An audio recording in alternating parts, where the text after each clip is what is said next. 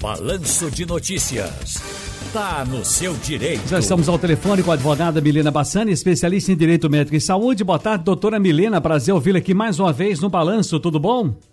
Boa tarde, Ciro. Prazer é meu mais uma vez estar colaborando aí com a conscientização da população relacionada a direito da saúde. Muito bem. Junho é o mês da fertilidade e o SUS banca o tratamento de reprodução assistida, doutora. Caso não haja, é, a pessoa pode provocar a justiça para garantir esse direito? Em regra, sim. E por que, que eu digo em regra? A gente tem uma, a Constituição Federal, né, o artigo 226, que trata sobre o direito ao planejamento familiar. Né? Consequentemente, a gente tem uma lei que versa, né, que regulamenta esse artigo, que simplesmente garante aí é, o planejamento familiar, ou seja, a reprodução humana, como parte integrante aí dos, do conjunto de ação de atenção à mulher.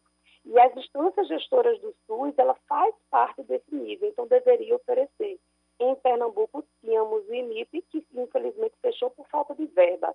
Então, hoje em Pernambuco, a gente não tem um centro de reprodução humana. Na verdade, no Brasil, temos no máximo seis unidades que tratam, que fazem esse, esse atendimento pelo SUS.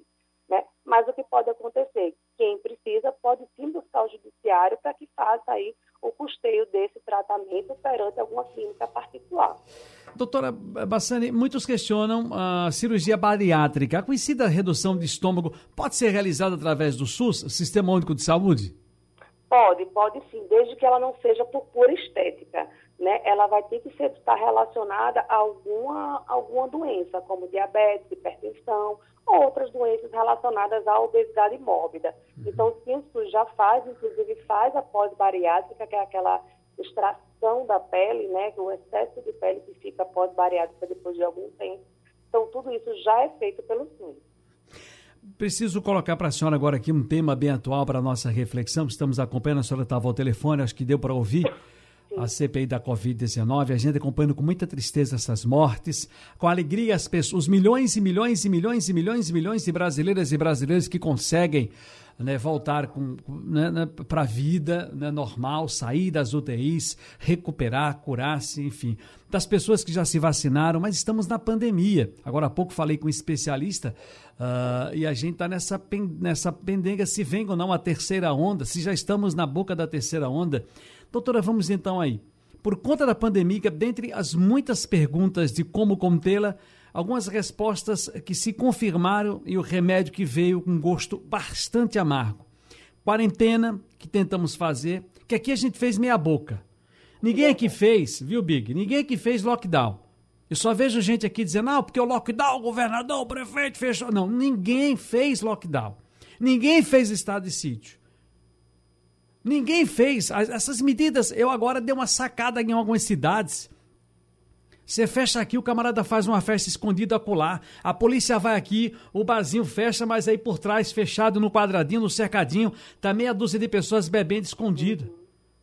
Então ninguém está seguindo as orientações que é para a gente seguir. Portanto, a gente não fez lockdown. Mas temos aí remédios amargos. Ninguém quer. Quarentena, isolamento, lockdown, colapso do sistema de saúde, a, a, o perecimento, a fraqueza da economia, empobrecimento. Sufocaram-se os abraços, os beijos, apertos de mão. Tava, eu anotei tudo isso aqui. E findou-se o aconchego, a intimidade. A gente está na, na semana dos namorados e namoradas.